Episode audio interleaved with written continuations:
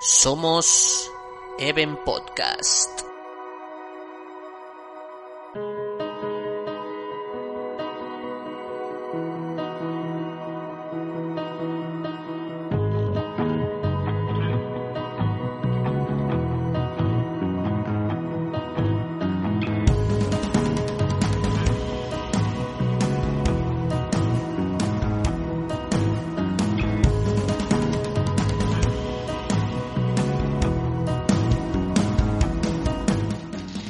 Internet, bienvenidos al tercer, no, trigésimo quinto episodio de Event Podcast, tercera temporada. Eh, hoy nos, nos reunimos, eh, un programa distinto, un programa con, con un nuevo colaborador que ahora mismo pasaremos a presentar. Nos reunimos para hablar de, de, racismo con la que está cayendo. Pues tocaba hablar de, de un tema tan interesante y tan sensible del que quizás tampoco somos los más indicados para hablar, porque no, no nosotros precisamente somos la, la, clase privilegiada, como iremos viendo a lo largo del programa. Pero bueno, pasamos a, al otro lado del Atlántico, como siempre, con John Alevalillo y con unas vistas maravillosas para los que estéis viendo el, programa en, YouTube. ¿Cómo estás, John? Egunon, muy buenas David y compañeros eh, oyentes. Eh, la verdad, desde un paraje incomparable, tenemos un programón hoy de completa actualidad y con un invitado de lujo. O sea que vamos a tratar de sacar eh, todo el jugo a este, a este tema. Y Javi Vázqueman, ¿cómo estás? Al otro lado de la, de la 8, como siempre, trayendo un poquito de, un poquito de bilis vizcaína. bilis a la vizcaína. No, eh, bueno, a Racha a todo el mundo. Eh, bueno, pues eh, llevamos ya tiempo sin, sin grabar. Entonces, contento de estar aquí con, con un invitado de lujo. Y bueno, pues eh, un día más pues bueno, pas pasamos a, presentar a, a, nuestro amigo Ted, Ted Nikolov. Es, es un otro, otro elemento más, eh, fichaje chileno. Como sabéis, el, el, programa nace de, a partir de la relación que, que forjamos en, en, Chile varios amigos de origen, de origen vasco. Y bueno, pues eh, nos ha parecido muy, muy interesante traer a, a Ted hoy eh, teniendo en cuenta que, que, hoy en día vive en Estados Unidos. Pero bueno, es que no solo es que viva en Estados Unidos, sino que tiene una, una, una vida que, casi es para, para película, por lo menos desde el punto de vista de, de, de sus orígenes, dónde ha, dónde ha crecido y dónde, en definitiva, y dónde se encuentra, dónde se encuentra ahora. Ted, bienvenido. ¿Cómo estás? Buenos días a todos. Gracias por invitarme. Un placer. Cuéntanos un poco, Ted, ¿tú, tú de, dónde, de, de, de, dónde, de dónde eres? Bueno, yo, yo Cuando te preguntan de dónde eres, sí contestas. Cuando me preguntan dónde soy, bueno, digo de todo. Eh, lo que se me ocurra, lo primero, nací en Bulgaria y cuando tenía cinco años mis padres se mudaron a la República Dominicana. Así que crecí en la República Dominicana hasta los 18 y bueno, mi familia sigue viviendo allí y mantengo una relación estrecha con, bueno, con mis amigos y mi entorno y pues, todo lo que pasa en la República Dominicana. Buena coincidencia que justo John se terminó mudando a Santo Domingo después de, de nuestra aventura en Chile. Y bueno, con 18 años me mudé a, a Europa a estudiar y terminé viviendo en Bilbao durante muchísimos años. Y bueno, luego pasé por Holanda, Alemania, Chile, donde nos conocimos, y pues ahora he terminado viviendo en Estados Unidos. Y fundamentalmente por esto te traemos hoy aquí, que seguro que en, otros programas también eh, podrías aportar y yo creo que de aquí en adelante seguro que, que bueno, sería un placer tenerte en, en, programas que, que, vayan saliendo, pero es que hoy casualidad que hablamos de Estados Unidos, hablamos o, de un programa, de un problema que se origina en Estados Unidos y hablamos además de, de un tema relacionado con, con, bueno, con la etnia, con la raza, con, no sé, no sabemos muy bien a veces cómo, cómo definirlo, cuál es la definición correcta. Y, y antes comentábamos fuera de antena, ¿no? Si, si, si, si de alguna manera, claro, entendiendo tus orígenes, los lugares tan diversos en los que has vivido, si, si en algún caso te has encontrado en, en tu condición eh, pues con, cierta discriminación, no sé si de tipo racial o de, o de otro tipo. No sé, Ted, en este sentido tú lo, has vivido porque aquí nadie, bueno, no sé, si de alguna manera antes comentabas, ¿eh? igual me estoy adelantando, esa discriminación positiva, que nosotros de alguna manera también hemos podido vivir en, Latinoamérica. Pero no sé, Tete, igual en, tu caso, en, Euskadi, ¿cómo lo viviste? No sé si, si, nos puedes comentar. Sí, bueno, en el caso de la República Dominicana, al ser un país eh, esclavizado, con una población negra importante, sigue habiendo tensiones bastante más encubiertas que en Estados Unidos. No, no, no, no, son, no son públicas, es un poco tabú eh, hablar sobre el tema, pero palpables en cualquier caso. ¿no? Son parte del idioma, son parte de la forma de pensar de la gente. Y bueno, pues yo como eh, he sido ganador en la lotería genética y soy blanco, además con pelo claro y con ojos claros, eh, la discriminación que ahora recuerdo, porque en su día ni me daba cuenta, eh, es claramente positiva. ¿no? En la República Dominicana, pues al ser blanco, rubio con ojos azules, te veían, digamos, tenías, tenías un plus de confianza de entrada, eh, independientemente del tema del que se esté hablando. Y muy en especial en cuanto a, a capacidad y a pericia. ¿no? Como que está casi interiorizado en que un blanco aprende más rápido, eh, es mejor, ¿no? En, temas de, especialmente en, temas de números o de cálculos o de utilizar conocimientos, ¿no? Entonces yo creo, yo creo que eso siempre, siempre lo he vivido allí sin darme cuenta y ya posteriori cuando de adulto, pues recordando algunas situaciones, pues me, me he dado cuenta, ¿no? que, era un país marcadamente racista, aunque, aunque no nos demos cuenta. Y dicho eso, pues eh, muy parecido a Europa. O sea, ellos, eh, ellos esa mentalidad la, la tienen heredada ¿no? de los europeos, porque nosotros en Europa, al no tener casi históricamente población negra, somos intrínsecamente racistas. Hmm. Hoy, hablamos de, racismo, y, evidentemente a raíz de, lo sucedido el pasado 25 de mayo en, en, Minnesota, en Minneapolis. Eh, bueno, ya es, es, voz populino, De alguna manera, eh, el caso de, George Floyd. Todos estamos, somos conscientes de lo que ha, de lo que ha sucedido con, con esta persona que, según parece, fue detenida por por pagar con un billete falso en, de 20 dólares en, en un supermercado, que es, en definitiva es lo, de menos, el motivo es, secundario. Él era eh, guarda de seguridad que, que, había perdido su trabajo hace bien poco y, y, a los 46 años pues fue asesinado por, por un policía por un policía blanco que finalmente se ha sido ha sido detenido y ha sido, pues bueno, acusado por asesinato en tercer grado, que no sería, eh, en todo caso, el, eh, es un grado cercano al, al a, la, pues a, un, asesinato por imprudencia, como podría ser un, un atropello, lo cual puede parecer una barbaridad. No sé si esto se, se, habrá modificado los últimos días, es la, información que yo tengo aquí.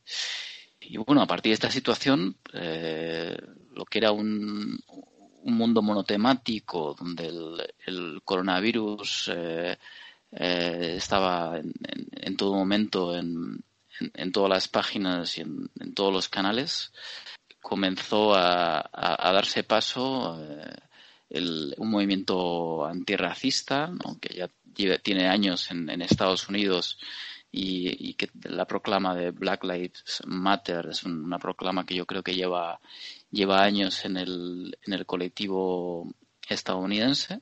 Y la disrupción se hace global, ¿no? hasta el punto de tirar al río eh, estatuas de, colonizadores en, en, el Támesis en Londres o, de ir a por, a por estatuas como la puede ser la de Thomas Cook en, en, en Australia también para, para defenestrarla una, una situación, una evolución, una tendencia, eh, bueno, con, cierto nivel de, de, violencia o de confrontación y, y, que nos y que cambia el, el panorama de, de, digamos de informativo y, bueno por, por, eso estamos aquí digamos vamos a ver qué podemos qué podemos eh, aportar nosotros. Yo creo que, que podemos hacer una, una reflexión una reflexión interesante eh, entendiendo de dónde surge eh, este, este problema, cuál es el, origen, digamos, desde el punto de vista histórico, y entender cómo esa historia ha ido evolucionando hasta llegar al, punto en el que estamos ahora, donde todavía la situación no está ni mucho menos solucionada, aunque ha ido, ha ido mutando. Si os parece, podemos comenzar por este, por este recorrido histórico no sé si, si de la mano de Ted o si queréis eh, añadir algo antes. Le dejamos a Ted, que creo que tiene ahí bueno, pues un, relato interesante sobre, sobre la Constitución de Estados Unidos y, y dónde, dónde nos ha llevado este documento a día de hoy. Pequeño inciso, has dicho Thomas Cook, ¿ese no es el de los viajes que quebró o os, llama igual? O... Capitán Cook, sí, creo que es el mismo. Vale, es el mismo, sí. ok, vale, roto inciso. No, no, sé si era un pirata, de hecho. Ah, no me acuerdo. Eh, Cook no era un explorador, me suena de. Bueno, da igual. Eh, da igual. Que me, sonaba por la empresa, tío, que quebró en septiembre pasado. No, sí, sí, es el fundador de la agencia. No, no me acuerdo si era un explorador o, qué era, pero. Inicio muy legal. Ah, es James, no, no, pues es James Cook. James Cook. Me, he colado, ¿eh? Sí. Nada, nada, pero bueno, me, mención especial a Thomas Cook. un saludo. Y ya se adelantó a la crisis de, de las aerolíneas y, y las operadores.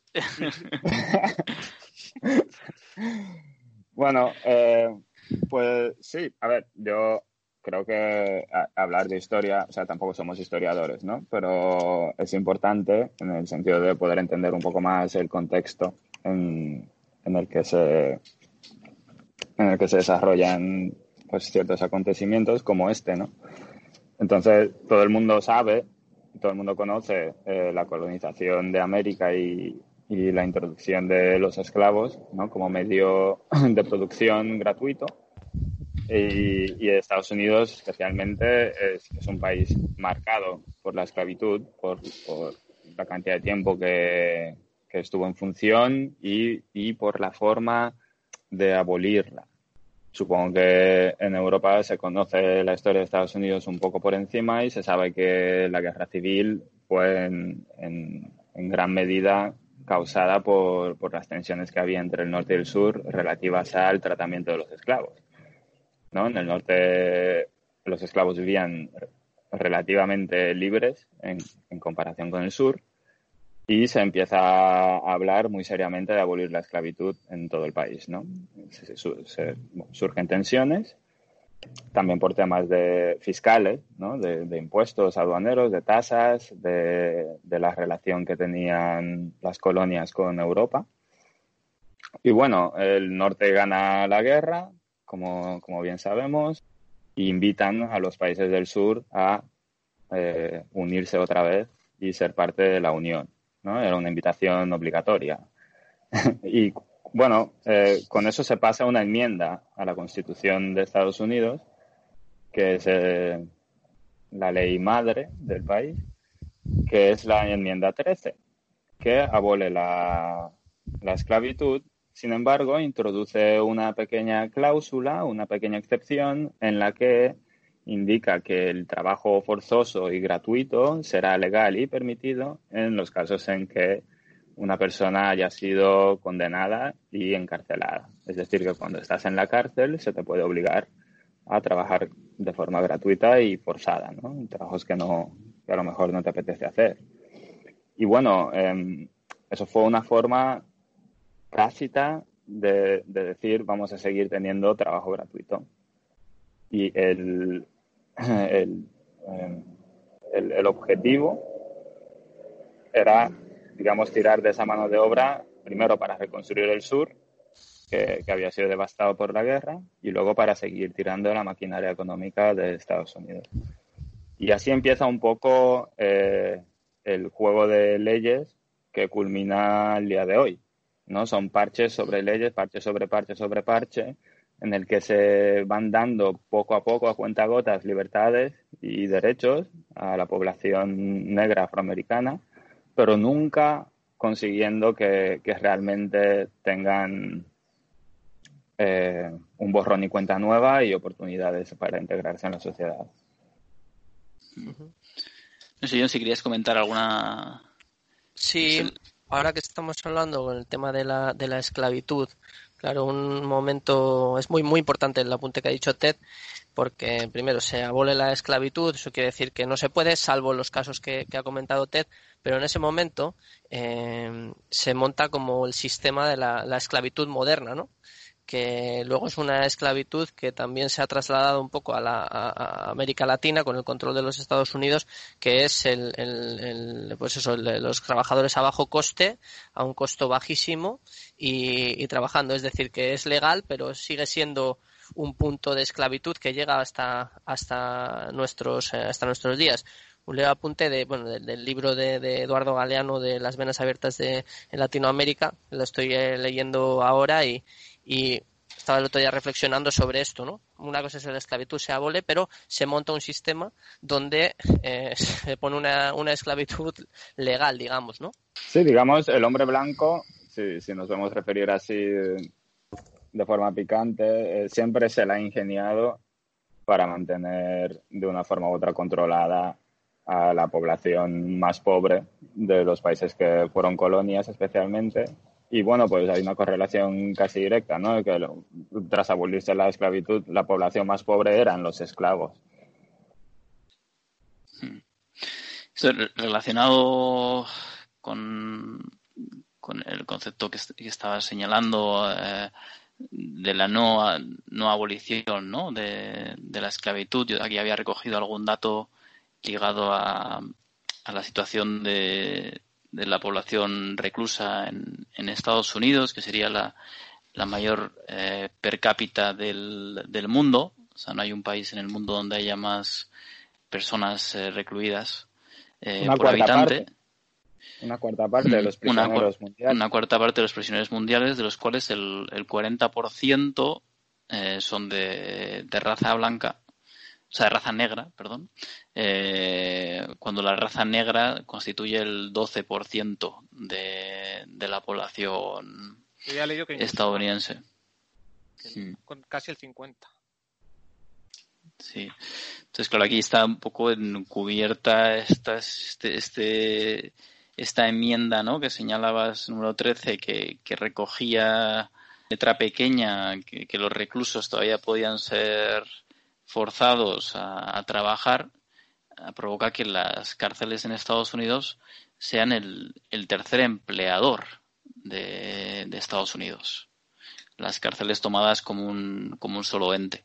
Luego hay un, sistema privado de cárceles que, entiendo que habla pues, de distintas em, conglomerados, distintas empresas, pero si tomas el todo, se convierte en el tercer empleador.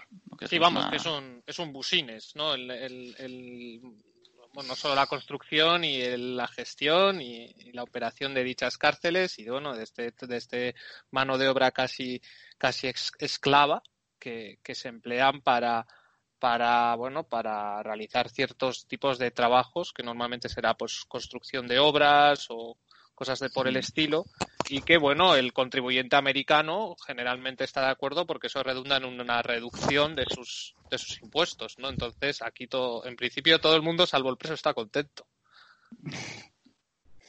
¿Y qué os parece a vosotros? Un...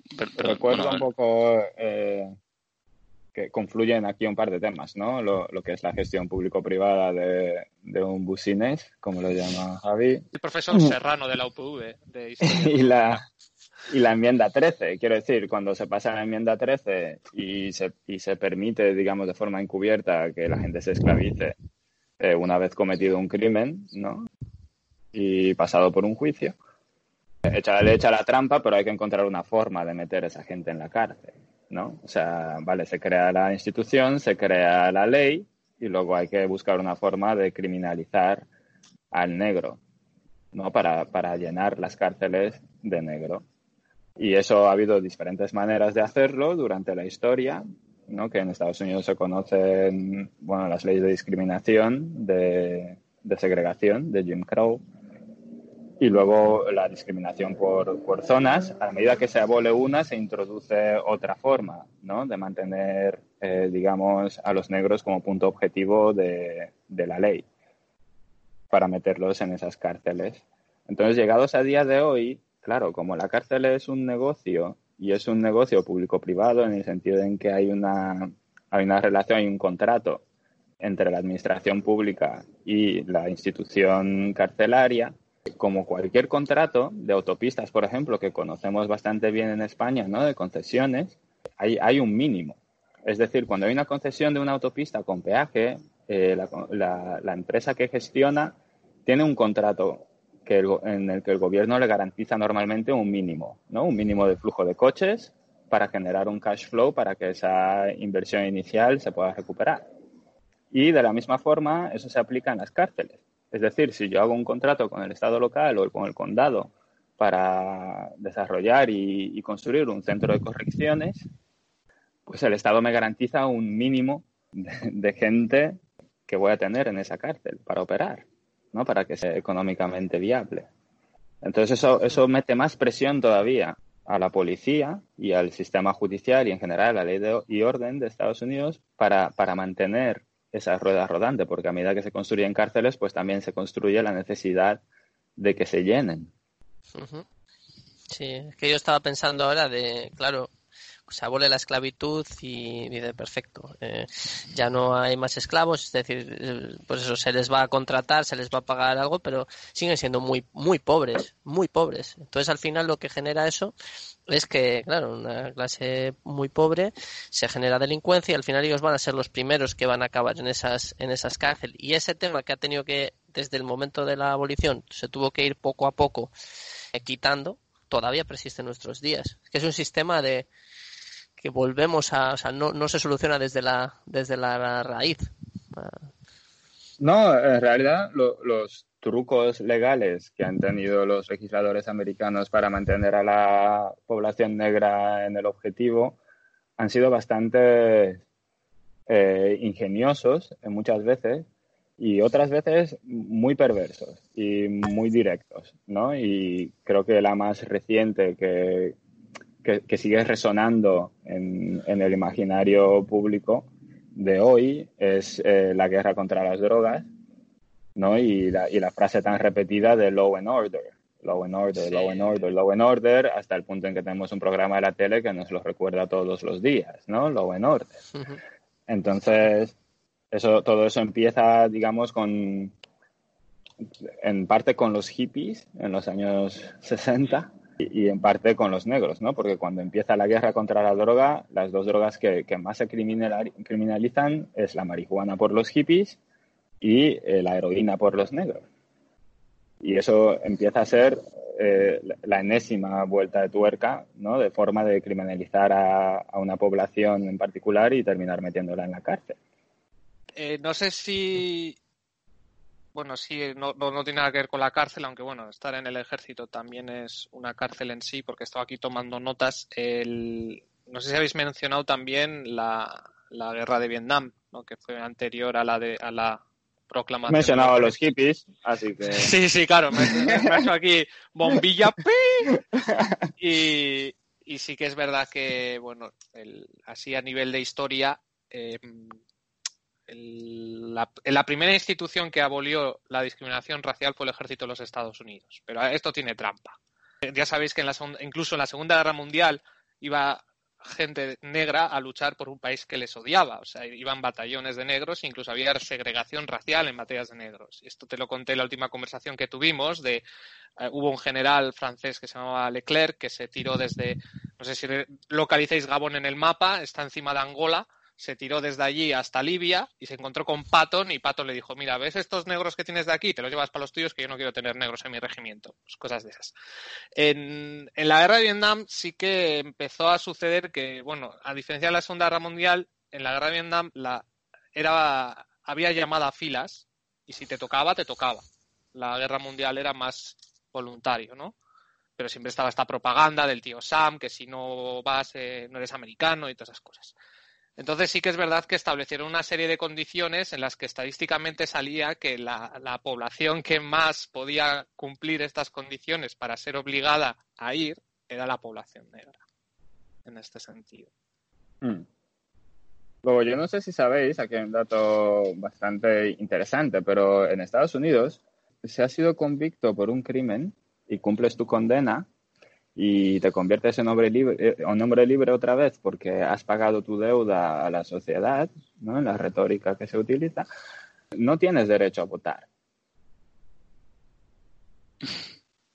Ahora, pensad en las estadísticas que habéis dicho antes. Si Estados Unidos tiene una cuarta parte de la población carcelaria mundial y casi la mitad de los que están en la cárcel ahora mismo en el presente son negros, y hay otra estadística aparte que dice que la probabilidad de que, de que una persona de color, o afroamericana o negra, en Estados Unidos pase por la cárcel en su vida, en algún momento de su vida, la probabilidad es como un 30%.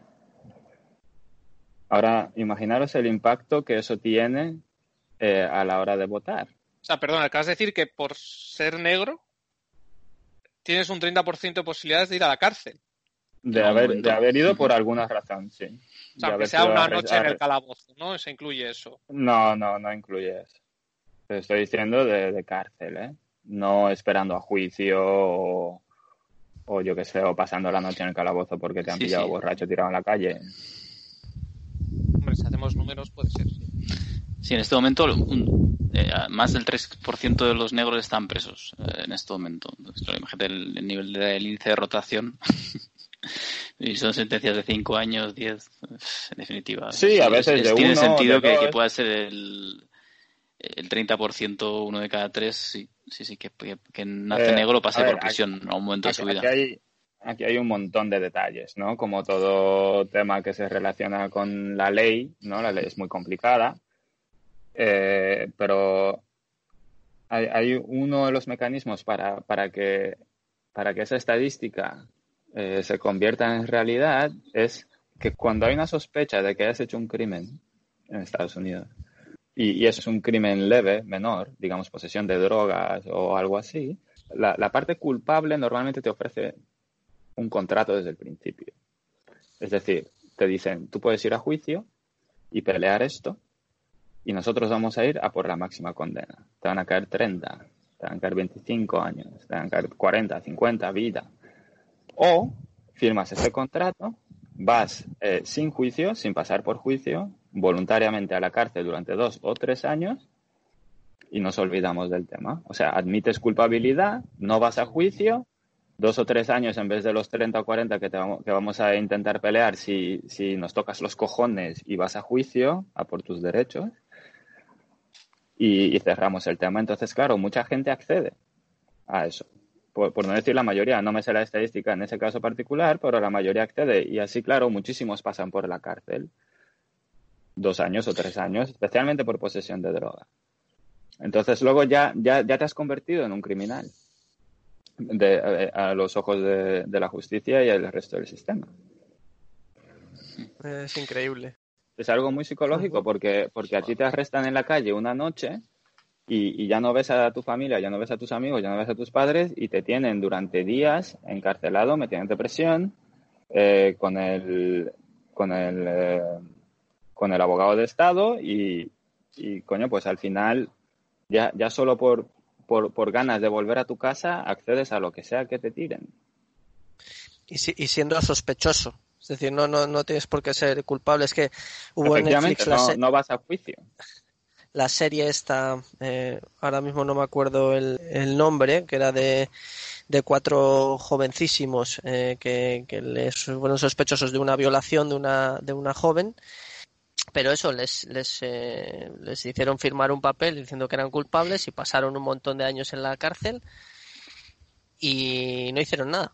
Pero hubo presiones por parte de la, de la policía. Pero quería remarcar ese punto que es, es algo alucinante es algo lamentable ese tema de es que las cárceles en Estados Unidos como ese concepto de los hoteles cuanto más llenos estén mejor no mejor nos va más business se, se, se, saca. Es algo que va completamente en contra de un poco de la de la no sé, de la, del propio concepto de justicia, no sé, porque es que al final eso lo que hace es que, que, que, cada vez quieran quieran meter, o sea, te quiero meter en la cárcel, no es que tienes que ir a la cárcel, porque si has hecho un delito tienes que ir a la cárcel, pero no, es que te quiero meter en la cárcel porque es necesario para el, para el business del, de, ah. las cárceles en Estados Unidos. Ha pasado de moda. increíble. Ha pasado de moda, hay que decir yo creo que a partir de hace un año, no, tres años ya, yo creo, eh, se va reduciendo. El ritmo al que se están llenando las cárceles y cada vez hay menos contratos, hay menos expansión de cárceles. Y el objetivo eh, está girando a, lo que ellos llaman parole. Libertad condicional. Libertad condicional, sí. Entonces, digamos que la siguiente vuelta de tuerca sería, en vez de meterlos en las cárceles, tener, tener a la gente de alguna forma controlada. Trabajo en remoto. Eh, sí, sí, eso Home es. office. Eh, Home office. Home office eh, obligatorio, ¿no? Pe- Perseguido, ¿no? Con tecnología. Sí, sí, sí. No, no, pero Creo podrían ser usados todavía para trabajar en ciertos empleos, pues en, en un Walmart eh, reponiendo en situaciones concretas, ¿no? Estando en libertad condicional, todavía pueden pueden aportar a estas empresas una mano de obra barata sin ocupar un espacio en una prisión, ¿no? Que, que tiene un coste. Efectivamente. Y sin, Oye, ¿y qué- qué- qué os parece y los- sin la imagen. ¿Y qué os parecen los, la- la- las protestas que están surgiendo? Este, eh, no sé si, si habéis seguido la, la situación en, en Seattle eh, con este espacio que, que ha sido eh, tomado por, eh, no sé, este, este grupo, no sé si me estoy estudiando conceptos, pero están los, los, los antifa, ¿no? Eh, ha surgido como un movimiento de, de antifascistas muy potente. Eh, luego, por otro lado, de aquí eh, leo que, que en Seattle hay una zona que llaman CHAS, que es la eh, Zona libre. Capitol sin- Hill Autonomous sin Zone. Sin, policía. No sé si habéis, y- eh, habéis seguido esto. Hay datos, con, situaciones eh, curiosas dentro de esta, de esta zona, que para todo, todo aquel blanco que, que quisiera, quisiera dejar la zona le estaban pidiendo abonar 10 dólares a una persona negra, a su elección, eh, no sé, no sé, y parece que es como una, una especie de 15M, ¿no? A, a la americana con tintes, eh, bueno, con, con, con, con tintes propios del país, ¿no? Donde hay esta separación tan grande entre, sin, sin mencionar. Entre razas, pues no sé cómo decir raza, la palabra raza me está, me cuesta, no sé, Etnia. o entre etnias o entre grupos, no sé.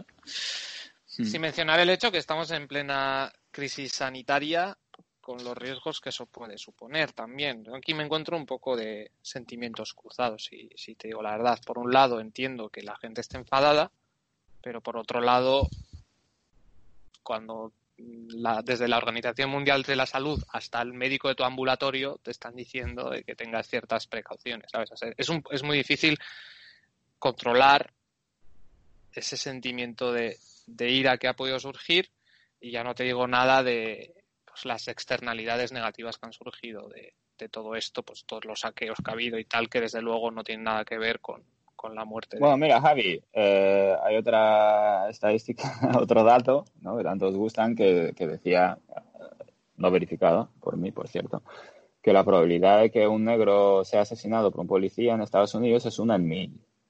No es 0,1%. Tengo los datos aquí, ¿eh? Los acabo de sacar. Entonces, si, Oh. si eso es cierto, eso no, no, no dista mucho de cualquier otra epidemia. ¿Cómo has Ah, dicho que la probabilidad de que un negro muera en manos de la policía es de? Uno en mil, 0,1%. Uf. Eso es un porcentaje Si hacemos números puede ser, ¿eh? suficientemente alto, si, si, si fuera cierto, no, no lo sé, pero si fuera cierto es un porcentaje muy alto como para decir, bueno, si el COVID eh, tiene un 1,5, un 2, un 3% de, de que me mate y, No, no llega a esa y, cifra. la, y la policía 0,1, pues eh, el COVID lo vamos a erradicar en un año, sí o sí, de una forma u otra, o mutará el virus, o encontraremos una vacuna, una cura, lo que sea, pero lo de la policía va a seguir estando. Entonces creo que el COVID se convierte en un problema menor. Sí y no, bajo mi juicio. O sea, evidentemente eh, esto ha sucedido en el mismo momento, ha coincidido ambos hechos y, y no solo hay negros manifestándose. O sea, no sé, o sea, también hay, yo estoy viendo imágenes de muchísima gente blanca. O sea, yo no estoy diciendo mal por estos en concreto, ¿no? Estoy diciendo mal en, cierto sentido, y no tanto en Estados Unidos, sino, por ejemplo, la- las, la- las escenas que estamos viendo en Europa, ¿sabes? O sea, de eh, se criminaliza una protesta porque ponen en riesgo la salud, pero esta porque está etiquetada con otro con otra marca ideológica, esto está bien.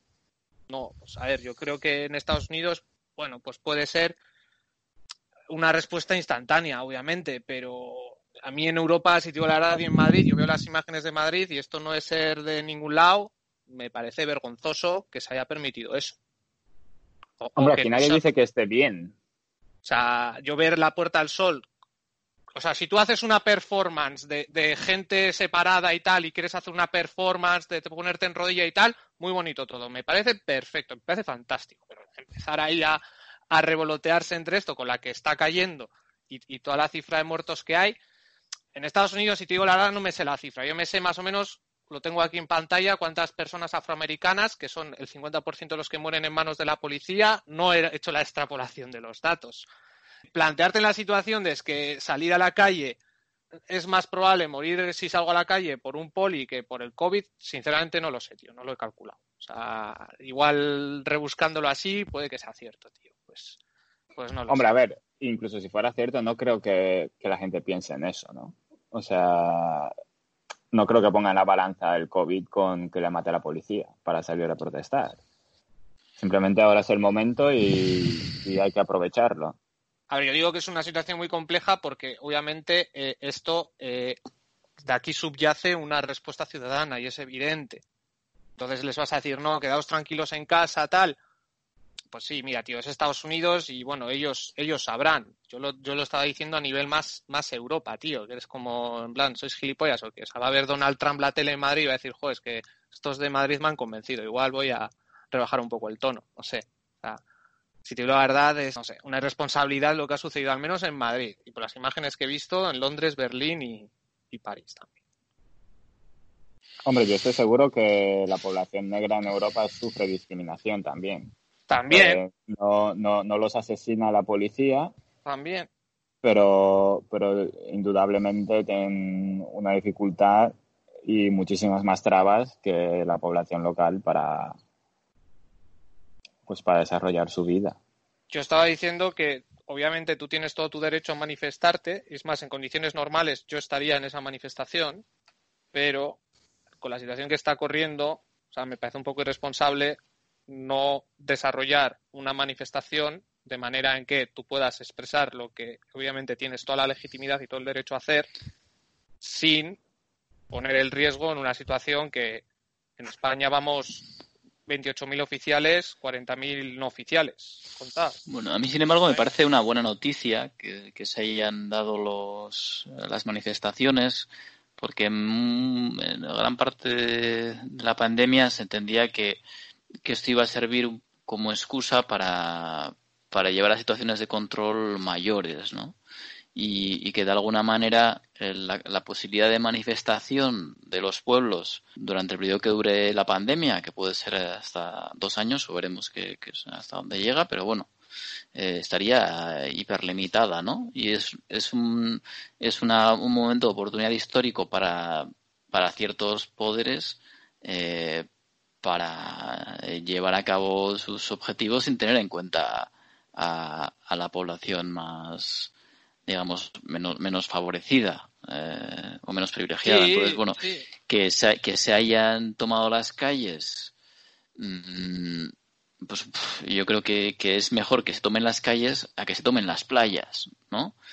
Obviamente, eh, obviamente yo estoy en contra, ya me habéis oído, de toda aglomeración que se haya sucedido estos últimos días y obviamente cualquier tipo de actuación irresponsable, sea y las escenas que he visto en la Barceloneta o la Concha o la playa de Arrigúnaga o Sopelana mm, me van a parecer igual de, igual de mal. Igual peor, porque el otro al menos tiene un motivante de cierta legitimidad eh, ideológica y tal, que bueno, que puedes llegar a empatizar con ello y decir, bueno, sí, pero me parece, tú puedes perfectamente convocar una manifestación sin que ello suponga un riesgo sanitario para los demás. Y creo que que en ciertas partes, en ciertos tramos de edad, sobre todo la gente mayor, porque tú imagínate lo que ha dicho Ted, hay negros discriminados en, España, obviamente, no lo estoy negando. Tú imagínate que uno va, se contagia, y va a su casa y tiene una abuela, contagia a la abuela, la abuela se muere.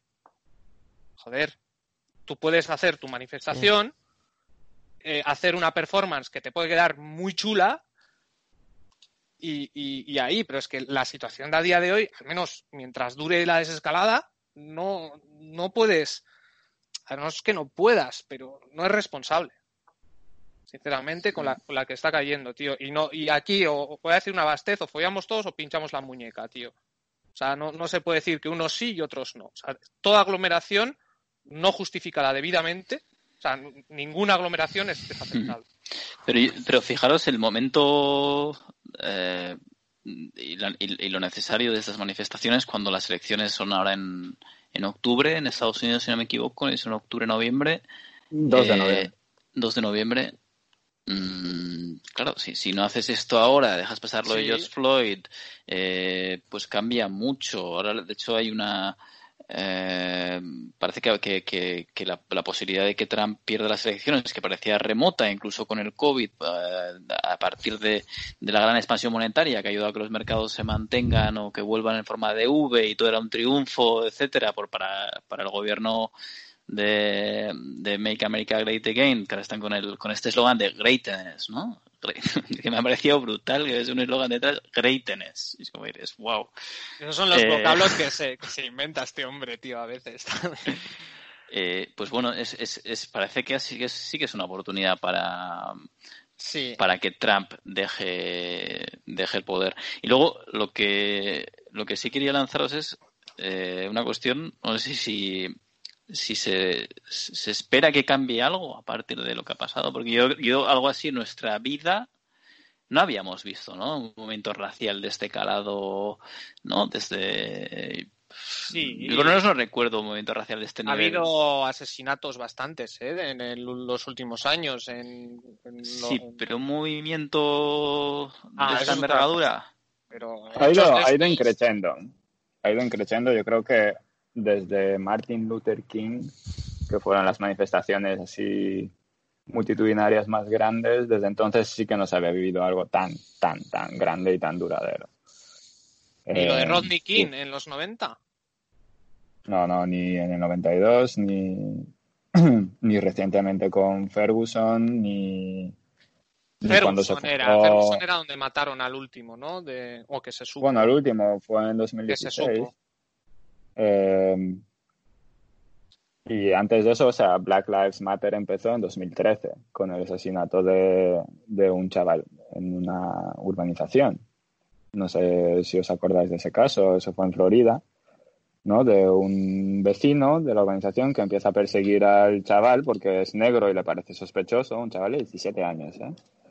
Y llama a la policía, entonces todo está grabado con, eh, la llamada entera está grabada al 911, al 112 de aquí. Y, y el, el, el, agente de, de, la línea telefónica 911 le, le dice al, al, vecino no lo persigas y no lo ataques. O sea, dejes, deja de hacer lo que sea que estés haciendo. Pero bueno, lo alcanza, empiezan a pelear, eh, desenfunda su arma que la tenía el vecino y mata al chaval. Y ahí es cuando se crea el, Black Lives Matter porque eh, a, esa persona no la meten en la cárcel. O sea, asesina a sangre fría ¿eh? a, un niño, va a juicio y lo exonera. Sí, es George, George Zimmerman, se llama el, hombre que fue, absuelto, ¿no? el que asesinó y mató a Trayvon Martin. Sí, y eso, y eso, eso fue una injusticia brutal, eh, documentada en la llamada telefónica, que se oye el disparo y todo, además oficial, porque es una llamada telefónica del 911, y, y eso, digamos, crea, crea el movimiento. Y luego Ferguson le, le mete leña al fuego y ahora pues esto. Sí, obviamente. Eh, o sea, quizás desde el apartheid, igual es el apartheid, ¿no? Lo que hemos vivido así más, la, abolición del apartheid en Sudáfrica igual es lo más similar a lo que estamos viendo ahora en Estados Unidos, donde había, de alguna manera existe un apartheid encubierto prácticamente, ¿no? Que no es... No, es bueno, e, existía uno real hasta los 60, que, que con las leyes de segregación en los Estados del Sur. El apartheid era legal en Estados Unidos, ¿no? O sea, la segregación... Y Green Book hace poco. Salía. Muy buena película, por cierto. Sí, muy, muy interesante y muy, muy extraña, ¿no? O sea, porque te pone en situación y te das cuenta. O sea, es que es que es, que es imposible, siendo blancos es imposible que, que, nos, que podamos imaginarnos lo que supone ser negro en Estados Unidos. Eso, eso lo dice todo el mundo y está clarísimo, que es que es una discriminación non-stop, constante. Es un miedo constante a que, a que, a que seas tú, lo que, a que te pongan la diana por cualquier razón. Y una vez tengas la diana, ya por sus cojones que, que algo te va a caer. Wow. ¿Y va a cambiar algo esto? Bueno, eh, yo creo que históricamente, por lo menos hasta el día de hoy, eh, ha sido una cuestión bipartidista. O sea, esto, esto no es una cuestión de, de, que un bando lo apoye y el otro bando siempre haya querido desmantelar todo ese sistema de opresión. Eso no es verdad. Eh, el Partido hecho, Demócrata era el proesclavista antes. Sí, bueno, ellos invierten los signos, ¿no? En, en, un momento en la historia se invierten los signos. O sea, Lincoln creo que fue el último presidente eh, de cuando los signos eran invertidos, ¿no? Lincoln era republicano, pero realmente si fuera hoy presidente probablemente sería demócrata. Sí, claro, claro. claro. ¿Vale? Entonces, eh, de todas formas, por ejemplo, el mayor crecimiento de la población carcelaria en Estados Unidos creo que se produjo durante durante el periodo de presidencia de Obama.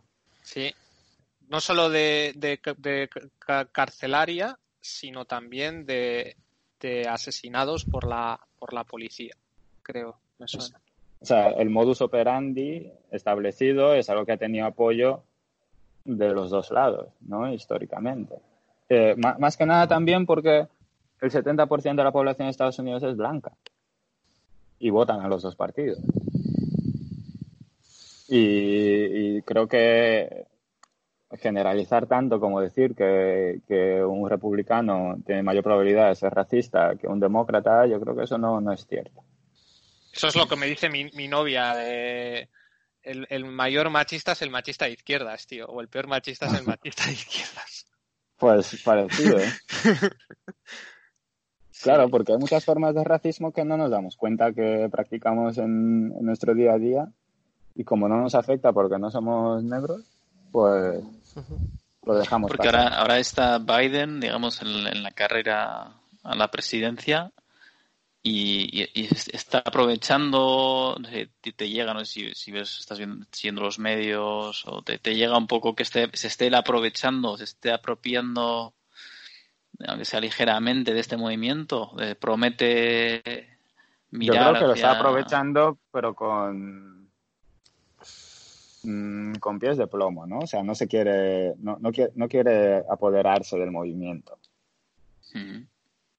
O sea, creo que lo está, en el sentido, creo, creo que, que lo, el cuidado, ¿no? sí, que ha sido bastante responsable en el sentido. O sea, sí que ha querido capitalizar eh, la rabia en contra del gobierno actual y de Trump en particular, pero sin, sin meterse demasiado. ¿no? sin llamar demasiado la atención y sin, y sin cambiar la atención al tema político de partido. O sea, la atención está en la, legislación. Y, y, aquí hay algo que os sonará un poco, que es que eh, los juzgados en Estados Unidos y, y, la policía no dan abasto, ya que hay que, o sea, romper una lanza a favor de la policía también y decir que y históricamente en, en Estados Unidos, cualquier problema, o sea, o muchos problemas que realmente son problemas de, que deberían ser tratados por profesionales de psicología o profesionales de educación o profesionales de la salud, es decir, que son temas de, de, salud principalmente y de educación, han sido, eh, eh, se les han dado a la policía que lo solucione. ¿no? O sea, tienes un problema de, de, gente que tiene algún tipo de demencia, no tiene suficientes instituciones de, de, salud mental, toda esa gente está en la calle viviendo eh, sin casa y es un problema de la policía. ¿Vale? Luego, eh, tienes un problema de drogas, de que, que, haya habido un problema de drogas es, es, clarísimo. O sea, no es solamente una cuestión de criminalizar al, al que la usa, sino que detrás hay un problema de salud, ¿no? Que debería ser tratado por profesionales de salud y por organismos de salud, instituciones de la salud, etcétera. No, es un problema de la policía, meterles en la cárcel. Problemas de, educación o de zonificación, que, es la segregación actual, ¿no? De, tener a todos los, o la mayoría de los negros viviendo en barrios de negros y a los blancos separados. ¿Cómo solucionar ese problema? Pues si se quiere, si salen demasiado, policía también, ¿no? Entonces el policía y el juez eh, no da abasto porque se le han dado tareas sociales que no deberían de ser de la policía y del juzgado. Mm, y de ahí, y de ahí, y de ahí parte un poco eh, la, petición actual de, quitarle fondos a la policía. No, no, no se trata de cerrar eh, los departamentos de policía, se trata de crear o de aumentar la inversión en, los departamentos de la salud. Sí. Sí, tampoco pasan oposición allí la, policía. O sea, según tengo entendido, solamente hacen un curso de seis meses. O sea, no es como en España o en países de Europa que pasan una oposición y luego tienen que estar un año o año y medio haciendo un periodo formativo y luego pues ir de, sí, pasan un curso arriba. Sí. Entonces, en ese sentido, la, la policía en Estados Unidos, luego también depende del Estado, obviamente, pero pero a veces se encuentra en situaciones de, no voy a decir desprotección, pero de caos. Sí, porque es que para, para lidiar con todos los problemas que la policía tiene que lidiar todos los días aquí, es que ya no es solamente que, parezca deficiente la formación que ya tiene, sino que para que, para que lo hicieran efectivamente, no sé, seis años de formación necesitarían. Sí, luego te o sea, un jefe Bigum como en Los Simpson, tío, un poli ahí gordo de estos, tío. Que son todólogos. O sea. Claro. No sé, me, parece un poco exagerado, ¿no? Lo que se le pide, o sea, el resultado que se le pide a la policía eh, es, totalmente irracional. Yo creo que pedías paso antes, no sé si tienes algún, algún tema que comentar. Sí, iba, bueno, básicamente a, agitar un poco todo este debate y casi entrar un poco en la, en la raíz. Estamos hablando de racismo y, hay estudios que indican que no, que no existen razas en el, en el ser humano. Es decir, que, que, todos venimos del mismo origen eh, genético, el mismo repertorio genético. Entonces, que realmente eh, no, no podemos hablar sobre si una raza es negro, otro blanco, otro chino, otro mestizo, otro tal, como que eso no existe, ¿no? Eso, eso en primer eh, en primer lugar. No sé si, si realmente eso es un estudio, pues habrá miles de estudios en este sentido.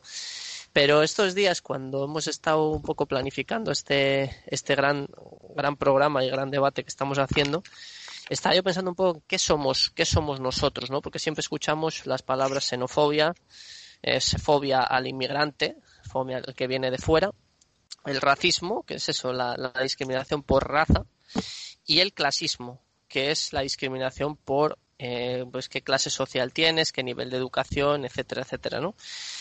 Entonces, estaba yo pensando un poco, digo, joder, ¿y qué, qué somos ahora o qué soy yo? Y y claro, yo por ejemplo no, no, el otro día estaba eh, pues aquí en la, en la playa y, y claro, hay diferentes niveles de educación, ¿no? y los impulsos que nos da la sociedad a veces, pues las generaciones que hemos tenido anteriormente, nuestras familias, nuestros amigos, en el, en el, entorno en el que vivimos, al final, queramos o no, nos dan unos impulsos que sentimos algo, aunque luego nuestra cabeza nos diga, oye, para un poco porque no es así, ¿no? Por ejemplo, pues ya yo creo que en la parte esa de racismo, de racismo eh, yo por lo menos se tiene absolutamente superada porque no hay eh, ningún tipo de, sentido, ningún tipo de lógica a que una raza es más que otra, ¿no? Eh, en el sentido xenófobo, pues por ejemplo aquí en República Dominicana, el día creo que el 27 de febrero cuando hubo la manifestación, pues un poco de de en contra de, de, o, de un poco exigencias a la Junta Central Electoral de a ver qué pasaron con las elecciones, etcétera, y había un montón de grupos de gente. Entonces había un grupo que era la orden de no sé qué, no me acuerdo el nombre, que era una orden que está en contra de, de los haitianos, pero de, a, a, muerte, ¿no? Prácticamente, o sea, muy, muy en contra. Pero claro, esta gente que está en contra de los haitianos, a los americanos no les dice nada a toda la gente que viene aquí a Dominicana, los españoles que, viven aquí y tal, no, solamente es en contra de, de, esto, ¿no? Entonces, eso por una parte. Y luego el tema del clasismo, claro, al final pues en un país también como República Dominicana se notan mucho más las, las clases sociales, ¿no? En Europa se nota bastante, bastante menos, la clase media es predominante. Entonces aquí, por ejemplo, muchas veces dices, eh, eh, vas a la playa y ves a alguien con un bocinón, ¿no? Con una música a tope. Y te choca, ¿no? Te choca y dices, joder, te tienes un sentimiento como de, de, clasista a nivel de educación. Entonces dices, bueno, hay que parar aquí un poquito, ¿no? Porque eh, hay que ver el contexto con el que ha crecido las personas, el sistema en el que está montado, las posibilidades que les ha dado el sistema, etcétera, etcétera, ¿no? Entonces, al final hay que hacer una reflexión profunda de forma individual para saber que este tipo de cosas las tenemos que, vencer en un momento y que, y que hay que pensar un poco en, en, los demás, ¿no? En qué, posibilidades han tenido, etcétera, etcétera, ¿no? Eso es un poco lo que yo estaba reflexionando estos últimos, estos últimos días. Sí, bueno, en la República Dominicana hay una cuestión, aquí también, o sea, si entramos en psicología, neurología, eh, semántica, ¿no? O sea, en la República Dominicana no, no hay dominicanos negros. Morenos. O, sea, es una cuestión idiomática, ¿no? O sea, los dominicanos son o mulatos o morenos. El negro es el haitiano, ¿no? Y el, y el negro es el haitiano. Eso es. Independientemente de, del color o el tono de, de la piel. O sea, un, haitiano que, pueda parecer eh, menos negro que un dominicano sigue siendo más negro o, negro, mientras que el dominicano no. Eh, eso, eso cómo se corrige. O sea, no, eso, eso, ya, eso ya va más allá de una cuestión de diferenciación de etnias o de color de piel. ¿no? Eso ya tiene, eso ya está mezclado con el origen. Entonces, eh, es curioso el efecto. El efecto es que en el, en, en, el, en el extremo opuesto, o sea, es decir, en vez de, en vez de intentar igualizar o que haya más equidad entre negros y blancos y cargar de connotación positiva la palabra negro, lo que se hace es, en vez de eso, se mantiene todo, todo el, todos los prejuicios que tenemos sobre, sobre los negros como racista, mientras que se expande el abanico de lo que incluye lo blanco. Es decir, ahora para que te llame blanco no hace falta que seas blanco, también si eres un poquitito eh, mulato o tienes la piel así un, poco de, digamos, con eh, que has tomado el sol el verano entero, eso, eso también va a ser blanco, y los que tienen origen indígena, en, en, la República Dominicana no hay personas con origen indígena porque se, se cargaron a todos los indígenas a tiempo. Y, pero en Latinoamérica sí. Esos, esos también vamos a incluirlos en los blancos. Entonces cada vez vamos, vamos aumentando eh, lo que incluye ser blanco en vez de, en vez de igualizarlo con, con significado. Eh, o sea, que, que no tenga ningún significado, ninguna connotación ser blanco. interesante, están, están sí, vas eliminando un poco lo que no lo que te, parece incómodo, lo, eliminas, ¿no? Es incómodo eh, que haya, sí, sí, sí, como esa mulatos o... En Marruecos pasaba algo parecido, pero a la africana, ¿no? Y, yo he llegado a, escuchar comentarios de si Alá los pinto de negro por algo es. O sea, fijaos hasta qué punto llega, llega el estilo. Hmm. Eh, yo tenía muchos amigos de Costa Marfil, de Senegal y tal, y ellos tenían un modo muy, muy divertido de llamar a los, a los marroquíes, que era eh, les, les napae, que significa eh, no africano, no aceptado en Europa, tío. Muy interesante. El caso de África, eh, yo, yo, como sabéis, viví en Sudáfrica un añito hace tiempo, pero bueno, ya me acuerdo de, algunas cositas, algunos detalles.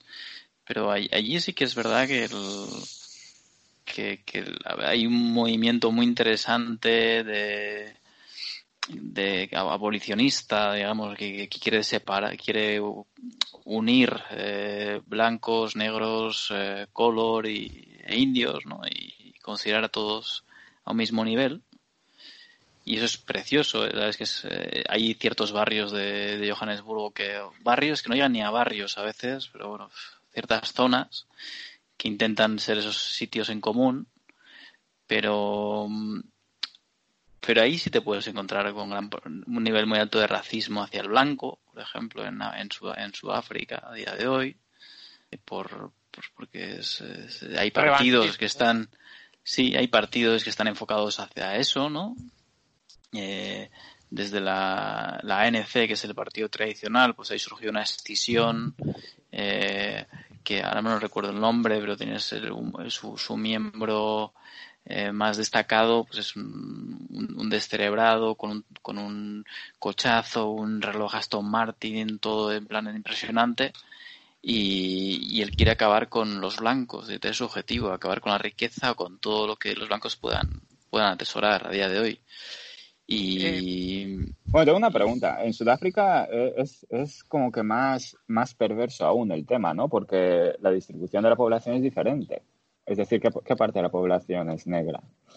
No, a día de hoy en, en Sudáfrica la población blanca eh, igual es inferior al 10%, ¿eh? No, a día de hoy 10, igual inferior, ¿eh? En algún caso. Pues imagínate, es totalmente invertido. Pero, claro, era, era, aberrante antes, porque había en el apartheid era insostenible, pero durante el apartheid la población blanca era alrededor del 25%. Y lo que sucede a día de hoy... ¿25? Sí, sí, durante la apartheid sí. O sea, en los años 90 sí que había ese, ese nivel de proporción, ¿eh? Era, había mucha población blanca, mucha más. De hecho, gran parte de la población blanca se fue. Se fue a Estados Unidos, Australia y, mucha población negra inmigró con el fin de la apartheid. Mucha, muchos, muchos inmigrantes nigerianos, eh, botswaneses, mm. eh, zimbabuenses. sí. Entonces aumentó la población negra, disminuyó la población blanca pero a día de hoy te puedes encontrar con blancos discriminados de clase baja y, mucha pobreza blanca también en Sudáfrica, ¿eh? que cosa que podría sorprender. Y, con un concepto que es el del Black Diamond, que sería aquellos negros con formación que son completamente reclamados y necesitados por las corporaciones, porque el modelo de corporativo mm. o, la economía se ha montado de una manera que hace una discriminación positiva hacia el negro, que es el, black empowerment que llaman, que sí que es verdad que ha debilitado paulatinamente la economía porque lleva a, negros a cubrir puestos que quizás podrían ser cubiertos por blancos con más formación. Pero digamos que es un peaje que están dispuestos a pagar a día de hoy, que consideran que lo tienen que pagar y se dan estas figuras de Black Diamond, que son personas negras con formación, que saben que tienen la vida solucionada y que van a llegar a puestos de alta responsabilidad y, realmente, pues bueno, ahora la situación del blanco de un perfil medio o medio bajo, pues es un perfil que no va a llegar a la universidad y, y que en un momento se puede encontrar haciendo pues trabajos que, que, que hace 30 años hubiera sido impensable, entonces también es lo que le puede suponer a esa persona en ese caso. Al final lo que le lleva es a irse. Esas personas se acaban yendo a Australia, Estados Unidos. Hay un problema de desempleo hay bastante importante en Sudáfrica. Sí, sí, sí, sí. Existe, pero no, no, no, o sea, consideremos que alrededor de un 30% de la población blanca en, en Sudáfrica es pobre. Sí, yo... Que se, se, van cambiando las tornas y lo que te contaba fuera de micros es que yo en, trabajaba, el Knowledge Hub de McKinsey en África estaba en Pretoria o en Johannesburgo, que está al lado, vamos. Pero, eh, y una vez vinieron a Marruecos, tal, y vinieron a nuestra empresa, que bueno, nosotros éramos eh, una BPO de ellos, y, vinieron aquí para explicarnos pues, nuevos software que nos iban a dar y todo eso. Y así un poco ya fuera de esto, sí que nos decían que no solamente se beneficia a mismo puesto, misma capacidad a una persona negra que una blanca, que eso a una, una perspectiva a corto plazo lo puedo entender para corregir ciertos equilibrios, pero no lo plantearía una situación a largo plazo. No es únicamente eso, sino cualquier persona negra, ya sea de Sudáfrica o de Zimbabue, tiene prioridad sobre una persona blanca sudafricana. Y ahí ya nos estamos metiendo en aspectos de qué pasa. Yo estoy pagando aquí impuestos para que, no sé, esto sí que era bueno, es una forma de reparación. Sí, sí, pero tú no tienes la culpa de que tus abuelos y tus padres hayan sido unos capullos. tampoco. Ya, O sea, está- estás pagando por una ofensa que tú, no has, que tú no has hecho contra aquellos que no vivían para ser ofendidos. Efectivamente, y, y los hijos de los negros, eh, pues tampoco tienen la culpa, ¿no? En que sus abuelos les tocaron ser esclavos.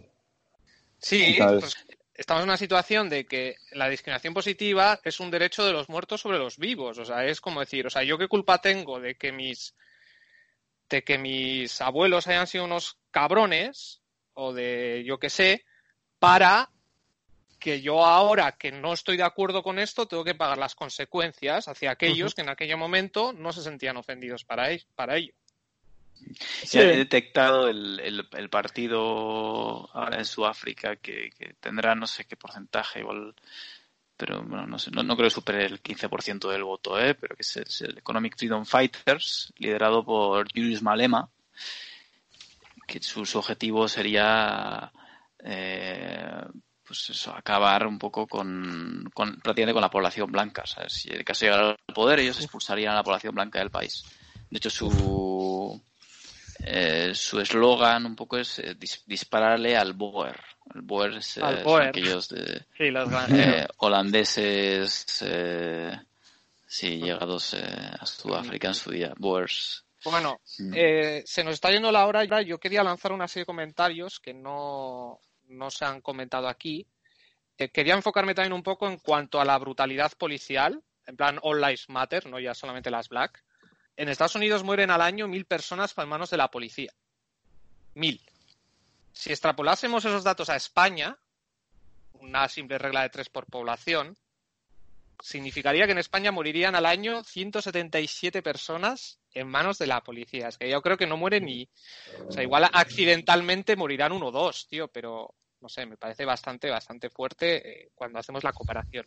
De aquellos, únicamente el 50% son blancos. O sea, en ese en otro 50% podríamos meter, la mayoría son de afroamericanos, pero también entran hispanos y, todo ese tipo de, personas. Tasa de homicidios. O sea, es que estamos en una situación bastante. La tasa de homicidios de Estados Unidos es cinco veces superior por 100.000 habitantes a la de la Unión Europea. Cinco veces.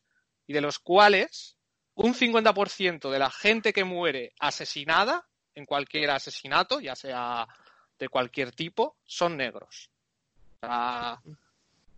Y luego, algo que no hemos tocado tampoco, tema del COVID, que es donde estas desigualdades socioeconómicas también afloran.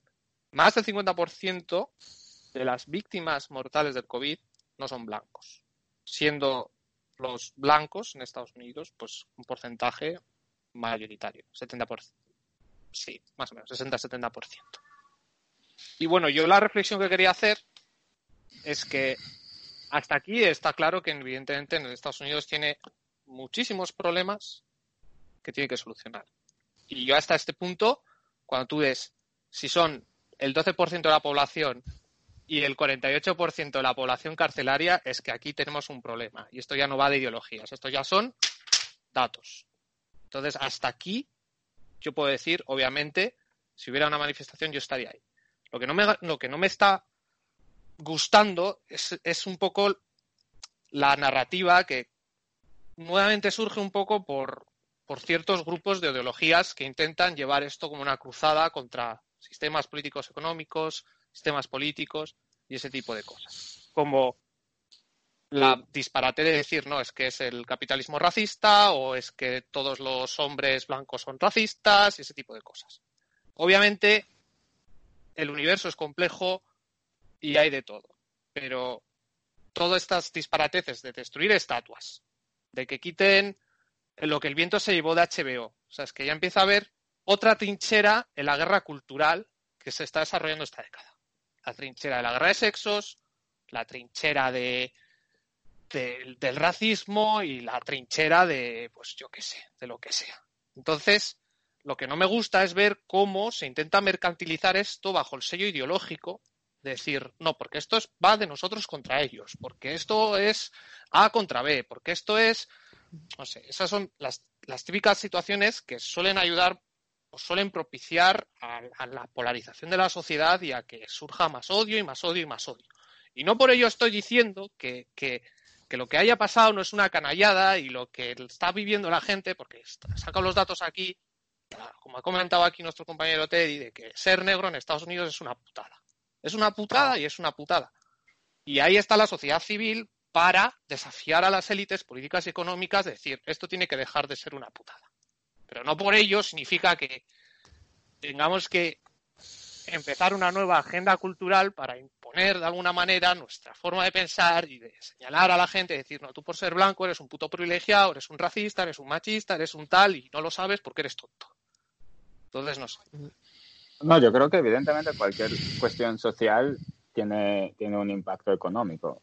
Eh, son, son cosas inseparables. Entonces, si a alguien le apetece hacer el argumento de que, eso de que hay un programa eh, de índole capitalista detrás que propicia eh, la perpetuidad del sistema actual, etcétera, no, no me parece acertado.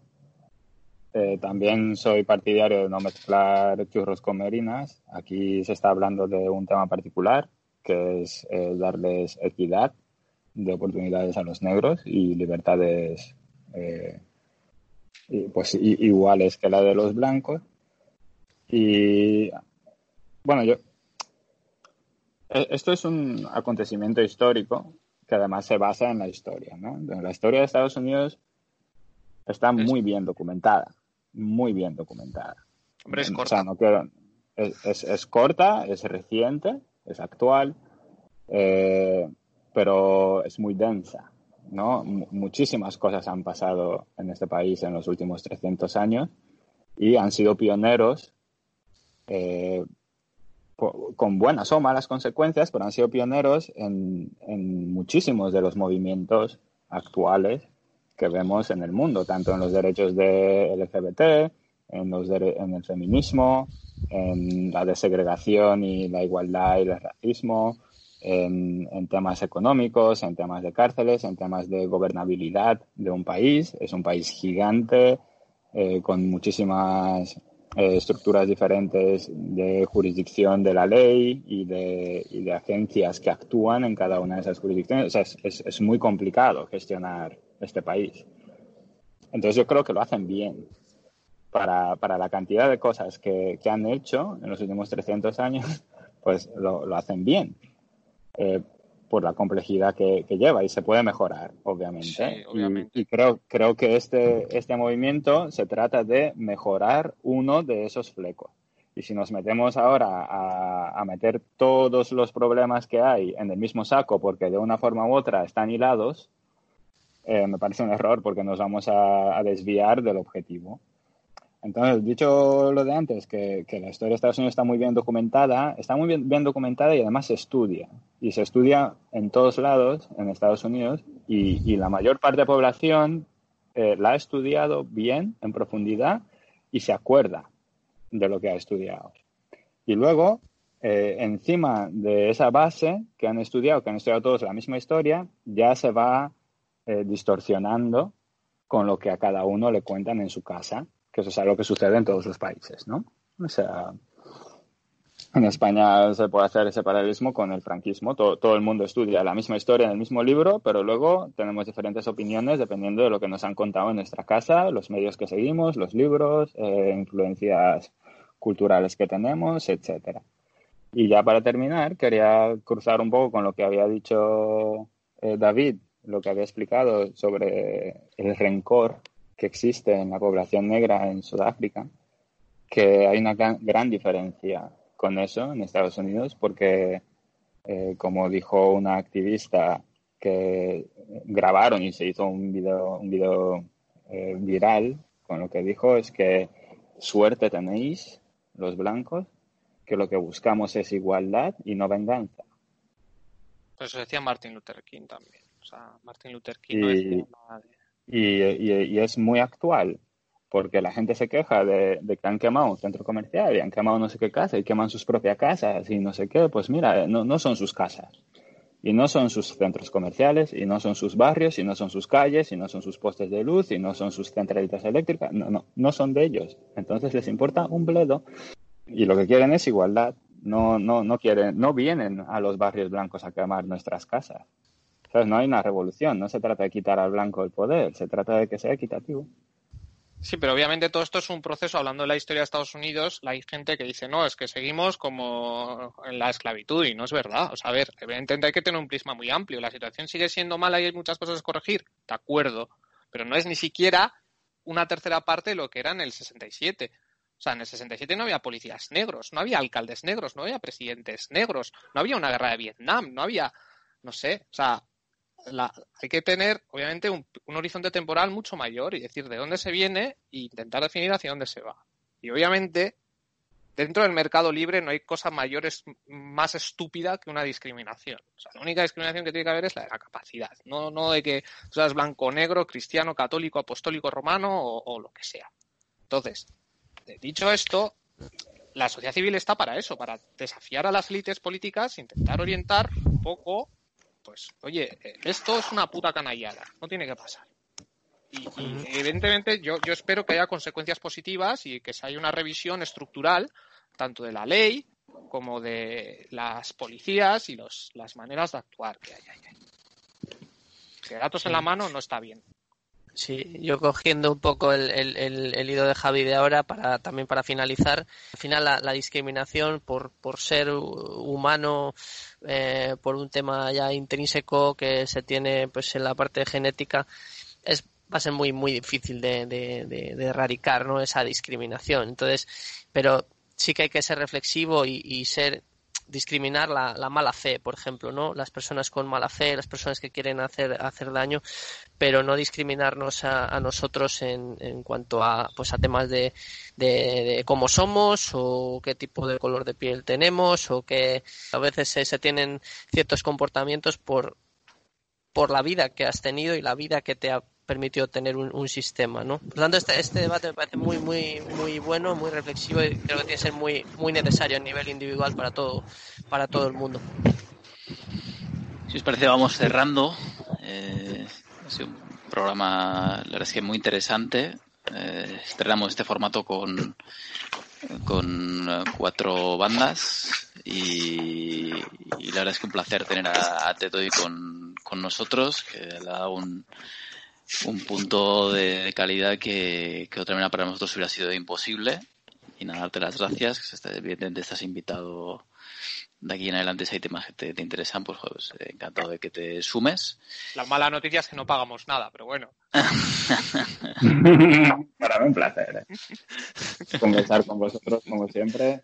Y, bueno, pues nada, nos, nos, vamos despidiendo. Si tenéis algún tema más que, que añadir, o yo creo que sido muy, muy jugoso el debate. Pues muchas gracias. Eh. antes de empezar el programa, creo, que es un tema excesivamente amplio. Sí. Para tratar en una hora. Hemos pasado 20 pueblos, tío. Hora y 20 cuenta aquí, ¿eh? Y yo tengo más, ¿eh? Pero me voy a callar para la segunda parte. Sí, sí, tendrás más. Pero vamos, yo creo que vamos a tener la oportunidad de, de, seguir tocando el tema. No creo que no creo que sea algo momentáneo lo de las protestas y que esto, esto va a parar. Especialmente, como has dicho al principio, David, es un año de elecciones.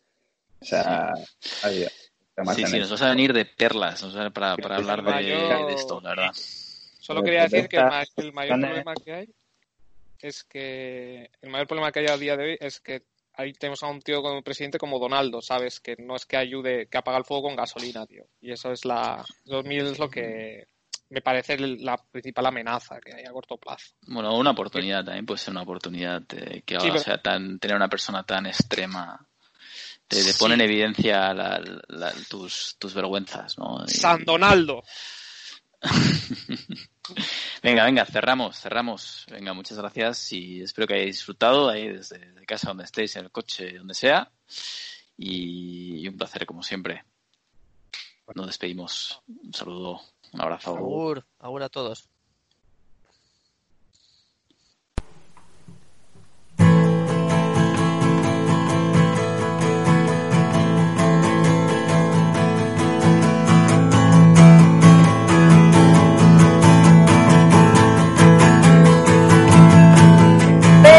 searching in a night. The upper hall. White and full of blood. Christ and my God, they killed them all. Become the story of Mary King. The man authorities came to play for something I never done. For in the presence of a one-time cover, the champion of the world.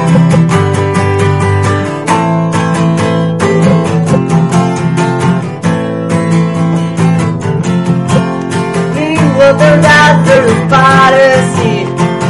man named Bob Baldwin around mysteriously. I didn't do his sense and because I just fell. I was only wrong in your but I hope you understand. As all the living is ace and it stops. The moon come at a call up the Thompson. And somebody calls you Bob. Oh, is it? When the red light's flashing, oh, yes, we know.